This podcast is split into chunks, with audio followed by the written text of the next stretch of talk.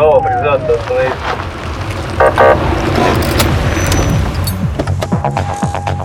Программа «Автошкола». Добрый день! В эфире шестой выпуск программы «Автошкола». С вами автоэксперт Союза автошкол Угрюмов Артем. Наша сегодняшняя тема передачи будет посвящена новым правилам оформления ДТП. Сегодня мы побеседуем с нашим постоянным гостем Андреем Фенкелем. Здравствуйте, Андрей. Здравствуйте. Действительно, э, уже подписаны, приняты, утверждены и вступают в силу с 1 июля 2015 года изменения в правила дорожного движения, касающиеся процесса оформления дорожно-транспортных происшествий. А соответствующие пункты правил находятся во второй главе ПДД. Ну, сразу я хочу сказать, что для э, серьезных ДТП с пострадавшими, с убитыми и ранеными порядок оформления какой был, такой и остается. Суть его сводится к тому, что необходимо остановиться, обозначить свое транспортное средство, вызвать скорую помощь, оказать первую помощь пострадавшим, сообщить о происшествии в полицию и дожидаться прибытия сотрудников полиции, которые в дальнейшем все необходимое скажут сами и оформят как полагается. В этом отношении изменений нет. Изменения касаются оформления мелких ДТП, которые уже многие годы являются головной болью а, не только для самих автомобилистов, но и для тех сотрудников госавтоинспекции, которые вынуждены ездить их оформлять. ГИБДД а, давно уже хотела бы отказаться от этой э, непроизводительной бумажной работы.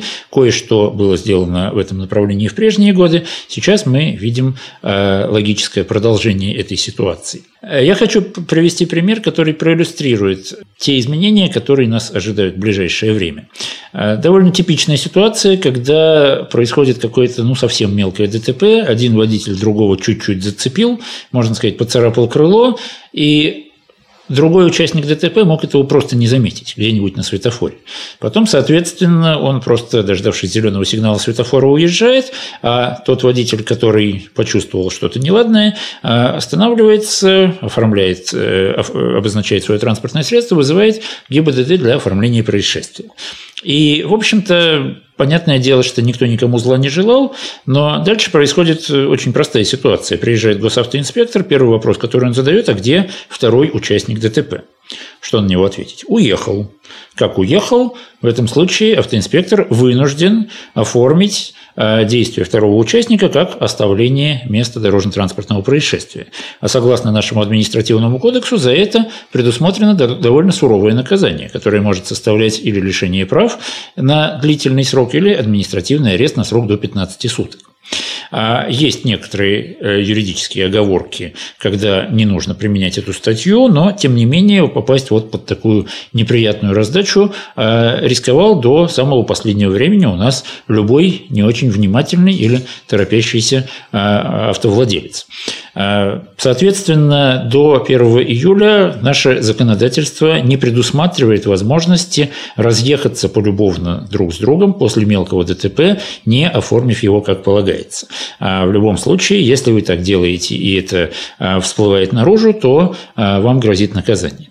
С 1 июля нынешнего года этот порядок упрощается. А суть его заключается в чем?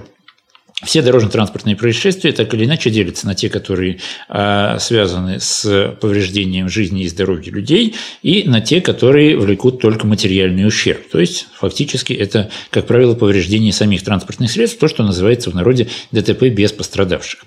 А в случае ДТП без пострадавших, если а, оба транспортных средства, попавшие в ДТП, застрахованы, как полагается, водитель имеет действующий полис обязательного страхования, Следующим вопросом, который нужно на месте ДТП установить, а, имеются ли разногласия между участниками ДТП по двум вопросам. А, первый вопрос, кто прав, кто виноват, то есть кто виновник, кто потерпевший. И второй вопрос, что повреждено на транспортном средстве потерпевшего. Если по этому поводу разногласия возникают, то, согласно новым правилам, участники ДТП должны зафиксировать на месте обстоятельства происшествия, фактически проще всего сфотографировать мобильными телефонами место ДТП и имеющиеся аварийные повреждения с разных ракурсов, чтобы эту информацию потом можно было использовать, и позвонить в орган ГИБДД, фактически достаточно позвонить в службу 02 по телефону 102 или 112 2, если мобильный телефон, а, за получением дальнейших указаний. То есть вы набираете этот номер, рассказываете, как было дело, объясняете суть ваших разногласий и получаете конкретный ответ. То ли к вам приедут, то ли приезжайте сами в ГИБДД, то ли не морочите нам голову, разберитесь сами, виноват тот, прав тот по вашему описанию. Если же разногласий между участниками происшествия нет, а это бывает сплошь и рядом, когда один водитель готов признать свою вину и понимает, что он действительно не прав. А в этом случае а, впервые в истории а, решение, дальнейшее решение вопроса оставлено на усмотрение самих участников ДТП. Они могут оформить происшествие по упрощенной процедуре, не вызывая сотрудников госавтоинспекции, но оформив извещение ДТП для страховой компании, чтобы с помощью страховой компании решить вопросы, связанные с возмещением вреда. Я понимаю, идет речь о Европротоколе. Да, так называемый Европротокол, у нас эта фраза только в быту применяется, в официальных документах ее нет, но это именно тот самый Европротокол, он введен был уже несколько лет тому назад.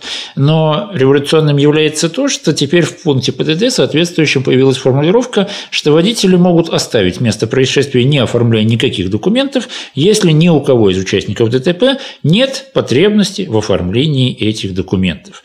И теперь договориться полюбовно, заплатить друг другу наличных денег и разъехаться, не тратя время на вызов госавтоинспекции, на оформление лишних бумаг, на беготню по страховым компаниям, водитель, по крайней мере, не обязан.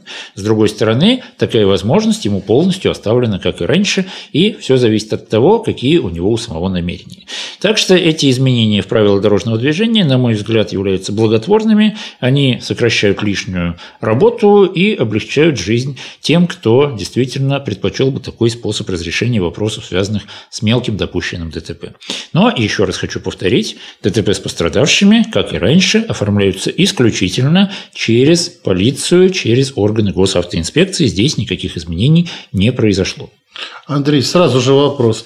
Существуют ли какие-либо заковырки, подводные камни в оформлении Европротокола? Есть разная информация, что... Конечно, эти проблемы существуют, и их довольно много.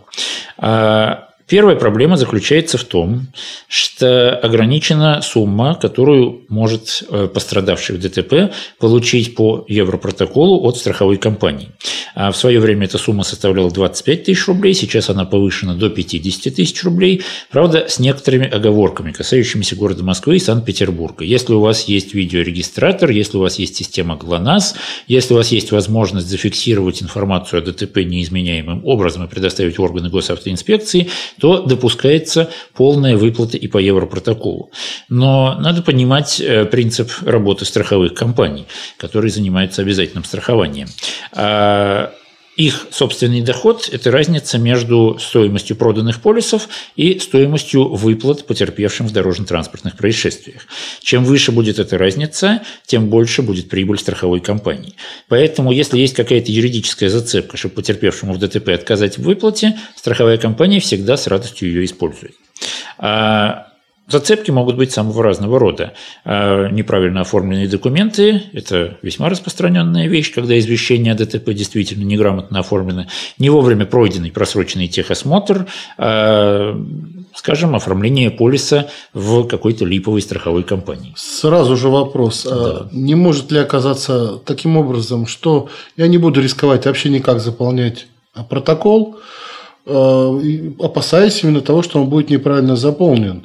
Лучше я подожду два часа, вызову э, ГИБДД и пусть они оформляют правильно, зато я буду уверен, что я именно ту справку подам. Такая возможность была, и она до сих пор остается. Действительно, никто не неволит заполнять Европротокол. Это только возможность, но не обязанность участников ДТП. Но в свете новых пунктов ПДД, которые вступают в силу с 1 июля, а, это будет ситуация, которая называется разногласие между участниками ДТП, в частности, по вопросу, а действительно ли у вас полис, или, может быть, вы его купили в подворотне. А разногласия решаются путем звонка в госавтоинспекцию, объяснением проблемы и получением конкретных указаний. Что вам ответит госавтоинспекция по конкретному поводу, году, ну, я предсказать не берусь, но во всяком случае выход из положения предлагается вот такой. Спасибо большое, Андрей. Очень интересный рассказ. Я уверен, возможно, это дорога для решения проблем более демократичным и быстрым способом. Будем следить за этой ситуацией. Спасибо.